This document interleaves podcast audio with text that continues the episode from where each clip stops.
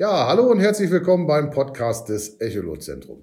Mein Name ist Ralf Scheipers und ähm, heute machen wir mal was ganz Besonderes. Ich habe nämlich einen neuen Mitarbeiter von uns neben mir sitzen und zwar ist das der Markus Schlenger. Der ist jetzt neu bei uns im Team dazugestoßen und ähm, der hat so eine Sache angestoßen, finde ich sehr interessant, wo ich denke, da kann man auch einen Podcast von machen. Denn der junge Mann befasst sich gerade mit elektronischen Seekarten.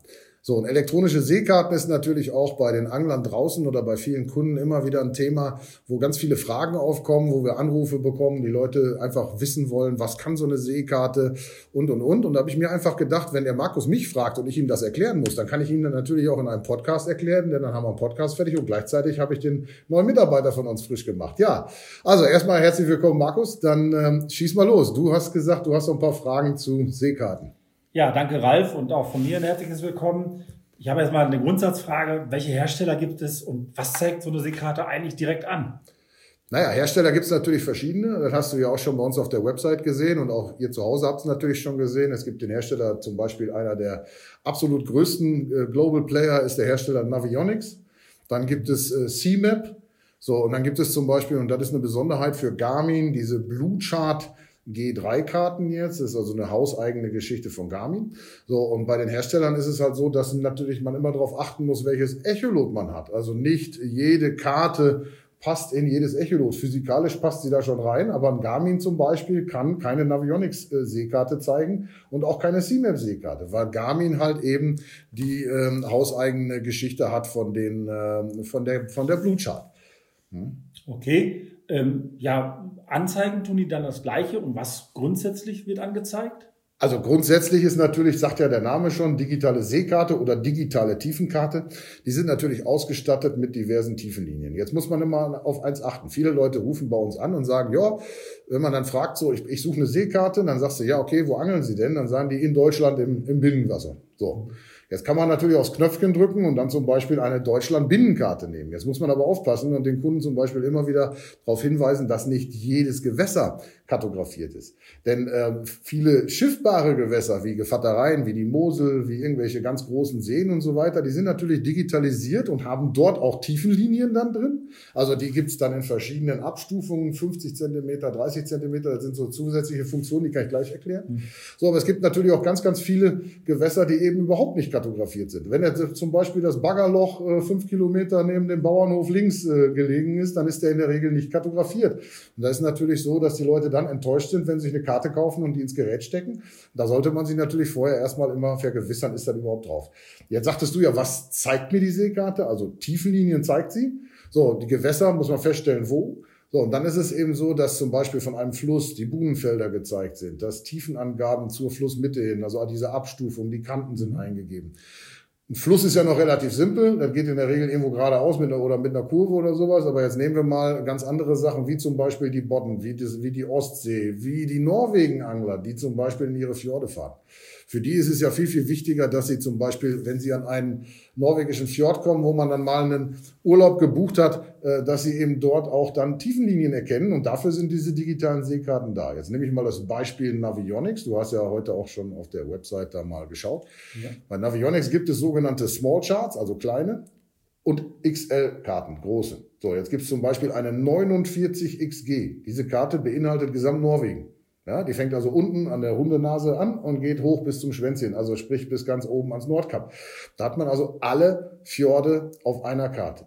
So, es ist natürlich für den Norwegen-Angler, der mal in Oslo fischt, oder mal im Norden angelt, ist das relativ interessant, weil er muss sich nicht neue Karten kaufen. Denn, und das ist auch ganz wichtig, immer darauf beachten, wenn man eine Small Chart nimmt, dann sind es immer nur ganz kleine Ausschnitte. Auf der Website im Übrigen zu sehen, auch für dich als Information, ist immer so ein Rahmen gezeigt. Und alles, was okay. innerhalb diesen Rahmens ist, ist auf der Karte. Das heißt, wir haben Seegebiete dann innerhalb eines blauen Feldes, eines roten Feldes, das ist kartografiert auf einer Small Chart, aber mehr nicht. Und in dem Moment, wo man zwei Small Charts braucht, rechnet sich schon eine große, die teilweise ein größeres äh, ähm, Gebiet umfasst. Okay, dann hattest du das Thema äh, ja eben schon erwähnt, Zusatzfunktionen. Was gibt es denn für Zusatzfunktionen? Naja, also erstmal haben wir Anzeigeoptionen. Also wir haben einmal die ganz normalen Tiefenlinien, gleichzeitig haben wir aber auch Anzeigeoptionen wie zum Beispiel Schiffswracks, die sind eingezeichnet, mhm. wie Leuchtfeuer, die eingezeichnet sind, wie Tidenangaben, die in einer Seekarte drin sind. Das heißt, wir haben hier diverse Echolote, die, äh, da, da gibt es also Balken, da steht ein T drin, also Tide, da gehe ich drauf, dann sagt er mir zum Beispiel, ich habe auflaufend oder ablaufend Wasser äh, so, und so, so und so lang schon. Also das wird alles alles über die Karte angezeigt. Wir sehen quasi Strömungen und so weiter, die sind angegeben. Teilweise ist nicht überall, aber teilweise sind Informationen des Bodengrundes drin. Also wenn man auch wieder bei den Norwegen-Anglern bleibt, da sieht man also Buchstaben zum Beispiel in dieser Karte. Ich habe schlammigen Boden, ich habe felsigen Boden. Äh, sowas wird unter anderem auch gezeigt. Zusatzfunktionen haben die, die Hersteller insofern, dass man äh, zum Beispiel mit einer äh, CMAP oder auch mit einer Navionics-Karte, äh, bei Garmin geht das natürlich auch, äh, dass man selber eigenständige Karten aufnehmen kann, also sprich mit dem Echolot fahren, wo das Echolot Tiefendaten erstellt, mhm. in Verbindung mit, wir nehmen jetzt das Beispiel Navionics, das kann ich am einfachsten erklären. Wir haben, dann, wir haben dann zum Beispiel Lorenz Echolot mit einer Navionics-Seekarte. Diese Seekarte stecke ich ins Gerät, fahre los, so, und gleichzeitig habe ich eine Funktion Sonar Charts. So, dann erfasst er quasi die Sonardaten meines Echolotes und implementiert die mit in die Karte. Das ist so eine Echtzeitkartografierung, die er dann macht. Das Ganze ist aber gebunden an ein Ablaufdatum dieser Karte, nämlich ein Jahr. Wir haben also ein Jahr lang bei den Seekarten, wo diese updatefähig sind, haben wir auch Zusatzfunktionen, wie zum Beispiel diese Sonar Charts. Das ist das eine. Aber viel wichtiger ist zum Beispiel für die Leute, die als Bootfahrer unterwegs sind, also mit einem Cruising-Boot, wie man so schön sagt, ja. also die die Kanäle durchschippern und, und, und, die jetzt zum Beispiel eine Route planen wollen. Das ist auch eine Zusatzfunktion. Wir haben eine, Optim eine optionale Routenplanung, Dock-to-Dock -Dock zum Beispiel, also sprich Hafen zu Hafen. Ja. ja. Jetzt kann ich dem Gerät sagen, pass mal auf, du bringst mich, äh, ich, wir starten in, in Hafen A und du bringst mich zu Hafen Y. Wenn diese Karte aktiv ist, also sprich in dem ersten Jahr äh, des, des Aktivierungszeitraums sich befasst, dann kann das Gerät das in Verbindung mit der Karte automatisch. Dann sagt er, pass auf, ähnlich wie ein Autonavi, er sagt uns das nicht, aber er malt uns eine vorgegebene Strecke, wo er sagt, von hier bis da und das ist die optimale Fahrtstrecke. Ansonsten passiert es so, dass diese Seekarten bei einer Navigation stumpf geradeaus über eine Insel fahren würden. Ja, der kann also nicht, der, der zeigt diese Insel zwar, aber er kann diese aktiven Daten nicht finden, dann würde er eine Linie fahren. Hm? Das heißt, nach einem Jahr muss ich dann updaten? Nicht zwingend, sondern nur dann, wenn man diese Zusatzfunktion äh, nutzen möchte. Also das Update ist eigentlich nur dazu da, um jetzt wirklich, na klar, sich frische Daten zu ziehen. Das ist ein Update, logisch. Navionics äh, wirbt zum Beispiel mit täglichen Updates. Das funktioniert auch. Da sind täglich neue Daten hinterlegt. Ob man sie braucht, ist eine andere Frage. So, allerdings ist es so, dass sie diese Zusatzfunktion, also, äh, also die Zusatzfunktionen wirklich nur in einer aktiven Karte dann äh, verfügbar sind. Somit müsste ich sie updaten. Aber keine Angst für alle Angler, die zum Beispiel einmal im Jahr nach Norwegen fahren und sich nicht jedes Jahr eine neue Update-Karte oder so kaufen wollen. Die Karte bleibt bestehen. So, ich selber habe zum Beispiel in meinem äh, Echolot eine alte Navionics von, frag mich nicht, wie alt das Ding schon ist, äh, für den schwedischen Scherengarten, weil ich habe mir einfach gesagt, ey, da kommt kein Troll um die Ecke, der den großen Stein von links nach rechts schiebt, ja, und äh, ansonsten kenne ich die Fahrlinie und so was, mich interessiert das nicht. Also ich, man kann diese alten Karten auch weiter nutzen. Nur es fehlen halt dann Zusatzfunktionen, die eben nur in der Live-Karte verfügbar sind. Okay, also die Zusatzfunktionen fallen dann weg und ähm, die kann ich dann nicht mehr einsehen und ansonsten muss ich halt eben das. Genau, ansonsten kann man zum Beispiel für so eine Navionics XL-Karte, wo wir jetzt gerade drüber gesprochen haben, kann man dann einen Update-Chip erwerben. Das ist im Endeffekt ist der preislich bezuschusst, also er ist deutlich günstiger und ähm, das Programm ist dann so gestaltet, dass man diesen leeren Update-Chip in den Computer reinsteckt, der sagt, okay, hier Update-Chip gefunden, steck mal bitte alte Karte ein. Dann steckt man die alte Seekarte, die man vorher hatte, in das gleiche Lesegerät und ähm, dann gibt er die frei und dann kann man sich eine neue wieder runterladen, die dann wiederum ein Jahr aktiv ist. Okay. Jetzt gibt es natürlich noch Kartenunterschiede, die man nicht vergessen darf. Also wir haben einmal, äh, wenn wir jetzt bei den Herstellern sind, wir haben bei Navionics zum Beispiel eine Navionics Plus und eine Navionics Platinum Karte. So, Plus hört sich ja schon mal gut an, Platinum hört sich besser an. Warum? Weil diese Platinum natürlich noch weitaus mehr äh, zu bieten hat wie eine Pluskarte. Zum Beispiel 3D-Schattierungen in der Darstellung. Wir haben Tiefenangaben unter Wasser, wo wir, beziehungsweise richtige Abbruchkanten, die man in 3D-Shading äh, dann sehen kann. Wir haben Satelliten-Overlay und, und, und. Teilweise sind da natürlich Funktionen, bei denen Angler jetzt nicht wirklich zu, interessieren. Aber der, der äh, Cruiser oder der Segler, der möchte zum Beispiel seine Hafeninformationen haben in Verbindung mit welchem Restaurant und und und. Also das kann man dann auch äh, äh, aus so einer Karte herausziehen. Und das ist natürlich herstellerübergreifend. Also sowas bietet jetzt Navionics in der Platinum, aber auch CMAP bietet sowas an, genau mit Satellite Overlay etc. Und bei Garmin sind es dann eben zum Beispiel die Blue Chart, wo es bei Garmin gibt die Blue Chart HD. Die ist jetzt zu vergleichen mit der Navionics Plus. Und dann gibt es eben die äh, Blue Chart Vision Karten, also diese G3 Vision. So, die haben dann eben diese Zusatzfunktion auch wie Schattierung und so weiter. Also das im Grundprinzip sind beide Arten gleich, sind dann einfach nur andere Hersteller, die dann ähnliche Dinge oder fast alles gleich darstellen. Äh, ja, also im Endeffekt ist es natürlich schon so, dass da die, äh, die Datenmenge auf so einem Chip ein ganz anderer ist und man auch vom Echolot aufpassen muss, weil äh, wenn man jetzt zum Beispiel, nur mal als Beispiel, eine, eine große Platinum-Karte hätte, ja, aber ja. wir haben ein Echolot der unteren Prozessorkategorie, also kein leistungsstarker Rechner drin ja, in, in dem Echolot ja. selber, dann wird's ruckeln wie die Sau auf Deutsch gesagt. Entschuldigung, darf okay. man ja fast nicht so sagen. Aber das kennt man ja vom vollen PC zu Hause. Ja, der, der PC hat richtig Bums, aber die Grafikkarte taugt nicht. Wenn ihr ein Spiel startet, was passiert? Ruckel, ruckel, ruckel. Ja, so und so ist es bei den Karten dann eben auch. Also man muss schon so ein bisschen gucken. Also Hochleistungsgeräte, klar, wenn man jetzt bei, bei Lorenz ein HDS hat zum Beispiel oder auch Elite TI, äh, bei Garmin sind sie Echo Map Ultra, die GPS-Map der größeren Serie, die, die äh, Echo Map Plus, die können dann zum Beispiel diese Vision-Karten, ja, und, und die anderen eben äh, nur die, die etwas kleineren. Da muss man so ein bisschen gucken. Da gibt's aber auch immer die Angaben der Hersteller zu, welche Kompatibilität da von den Geräten gegeben ist. Okay.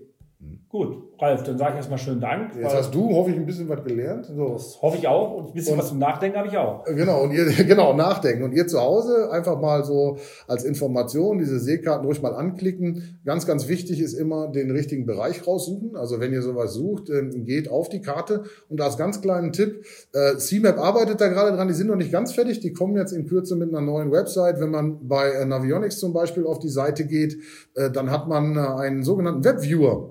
Und wenn ihr da eure Karte anklickt, als Beispiel mal die Germany Inland, die findet man unter Small, das ist ein schwarzer Bereich, der Deutschland markiert. Wenn ihr den anklickt und zoomt dann in diesen Webviewer in die Karte rein, dann seht ihr im Übrigen alle Gewässer, die kartografiert sind. Also das nur mal so am Rande. Da könnt ihr dann auch direkt nachgucken, ist meins überhaupt da drauf oder nicht. Und dann kann man das natürlich komplettieren mit anderen Daten. Das würde jetzt diesen Rahmen dieses Podcasts, wir sind nämlich schon fast bei zwölf Minuten, also ähm, äh, das ist schon einiges, würde sicherlich äh, sprengen. Aber mal so zur Information, ähm, Garmin hat zum Beispiel eine über die Active Captain App eine Anbindung an selbst erstellte Daten, die man dann auf dem Echolot sichtbar machen kann. Bei CMAP ist es so, dass wir CMAP Genesis haben. Also das ist, da gibt es dann einmal Genesis, ist quasi die Plattform, die man jetzt schon kennt. CMAP Genesis könnt ihr googeln und im Internet gucken. Da gibt es dann diverse äh, Karten, aber auch Genesis Live. Und diese Genesis Live-Karten lassen sich dann wieder mit einer C-Map zum Beispiel kombinieren, sodass die dann so wie so eine Art Overlay funktionieren, die man da drüber packt. Im Übrigen kann man auch bei einer C-Map und einem Lorenz-Gerät, äh, als Beispiel auch einem Simrad, kann man verschiedene Schattierungen anlegen für, unter, für unterschiedliche Tiefen und sowas. Also da gibt's ganz, ganz viele Funktionen, die da möglich sind, Tiefenangaben zu verändern, also beziehungsweise äh, eine grüne Farbe für mhm. Tiefe X, eine weiße Farbe für Tiefe Y. Sowas kann man alles hinterlegen und das ist alles machbar. Und ähm, Raymarine hat hat auch zum Beispiel so eine Funktion, ähm, dass sie selber Karten erstellen können, aber auch in Verbindung zum Beispiel mit einer Navionics wieder diese Sonar-Charts äh, erstellen und so weiter. So, und da, wenn man, wenn ihr dann mal eine Karte besitzt äh, und Updates machen wollt, ihr legt euch einfach einen Account bei Navionics an, ihr seid ja dann im Besitz einer Karte, legt diese in den Rechner und könnt zum Beispiel ein Update runterladen und dann werdet ihr sehen, dass ihr verschiedene Möglichkeiten habt, Sachen anzuhaken. Also einmal die ursprüngliche Karte, sei es die 45 XG oder die 49 XG, so, und dann gibt's eben diese täglichen Updates, die geladen werden können, aber auch diese Sonar-Charts, die da hinterlegt worden sind. Das ist meist ein etwas größeres Datenpaket, aber wenn man sich das mitzieht, dann hat man natürlich auch ganz viele Tiefenlinien mehr auf der Karte und so. Und da würde ich einfach sagen, ne, wir bilden uns ja intern auch immer weiter. Das machst du jetzt auch mal damit. Das, das ist, die, das ist die kleine Hausaufgabe. Wenn ich jetzt Chef wäre, würde ich sagen, übers Wochenende, nee, will ich nicht. Aber guckst dir mal einfach mit Ruhe mal an, arbeite dich rein. Und für euch zu Hause, wenn ihr einfach noch Fragen habt, ruft uns an. Ähm, wir stehen natürlich auch da mit Rat und Tat zur Seite. Ja, und jetzt haben wir die 14 Minuten voll. Mein, äh, ich bin schon wieder am Ende meines Sabbelns. Ich habe mich ja mehr ähm, damit bemüht, dem Markus dazu erklären, aber ich glaube auch für euch zu Hause als Kunde ist das so ein bisschen hilfreich. Und einen ganz kleinen Tipp noch am Rande, der fällt mir ein, den muss ich jetzt am Rande noch loswerden. Wir haben jede Woche ein bis zwei Anrufe Minimum, wo die Leute uns anrufen, meine Karte passt nicht. Ja? Äh, natürlich sind das Micro-SD-Karten in einem SD-Adapter. Also jeder, der so eine Karte kauft bei uns und die zu Hause hat, einfach in die linke Hand nehmen und mit dem rechten Daumennagel unten die kleine Micro-SD aus dem Adapter ziehen. Und schwuppdiwupp habt ihr eine passende Karte für die heutigen modernen Echolote, denn da sind Micro-SD gefragt. Also da haben wir echt jede Woche Anrufe, wo Leute, die sofort lospoltern, meine Karte passt nicht, was habt ihr mir geschickt? Und man sagt, hallo, guck mal da rein. Das ist ein Adapter. Und ähm, am Rande noch fällt mir auch gerade noch ein, auch interessant, weil es gibt, ähm, wir haben natürlich verschiedene Evolutionsstufen der Echolote. Also man muss muss immer gucken, zum Beispiel, wenn ihr ältere Geräte habt oder sowas, ruft uns vorher an, bevor ihr einfach blind eine Karte aus dem Shop bestellt, weil da gibt es so einige Hürden. Ganz ältere, ganz ältere, ganz alte Geräte äh, haben zum Beispiel nicht die Kapazität, größere Chips auszulesen. Also das nur auch für dich, Markus, am mhm. Rande. Die heutigen Speicherchips sind 16 beziehungsweise 32 Gigabyte groß. Aber okay. wir haben Echolote der älteren Baureihe. Ich hatte vor kurz vor meinem Urlaub war das noch, hatte ich jemanden am Telefon, der hatte so ein altes Gerät, was im Übrigen nur 500 und 12 Megabyte lesen kann. Also das Ding war so alt, da gibt's dann halt keine Karten mehr für. Rein theoretisch würden die Karten gehen, aber es gibt eben keine physikalische Chipkarte mehr, die passt. Und da solltet ihr aufpassen und bei Fragen euch besser einmal bei uns melden. Äh, dann gucken wir gemeinsam, ob es da noch was für gibt oder nicht, weil die Kartengröße ist halt einfach jetzt nicht äh, als Karte als solches physikalisch gestiegen, sondern eben als äh, Speichermedium sind die recht groß geworden. Ja, das war's dann. Jetzt sage ich wirklich Dankeschön fürs Zuhören und äh, dann würde ich sagen mal einfach bis zum nächsten Mal. Wer weiß, was ich unserem Markus noch weiter beibringen muss, vielleicht mal Echolot und dann machen wir das mal wieder so in der, in der Sache. Gerne, ich erkläre dir einfach und du kannst dann zuhören. Super, bis zum nächsten Mal. Danke, ciao.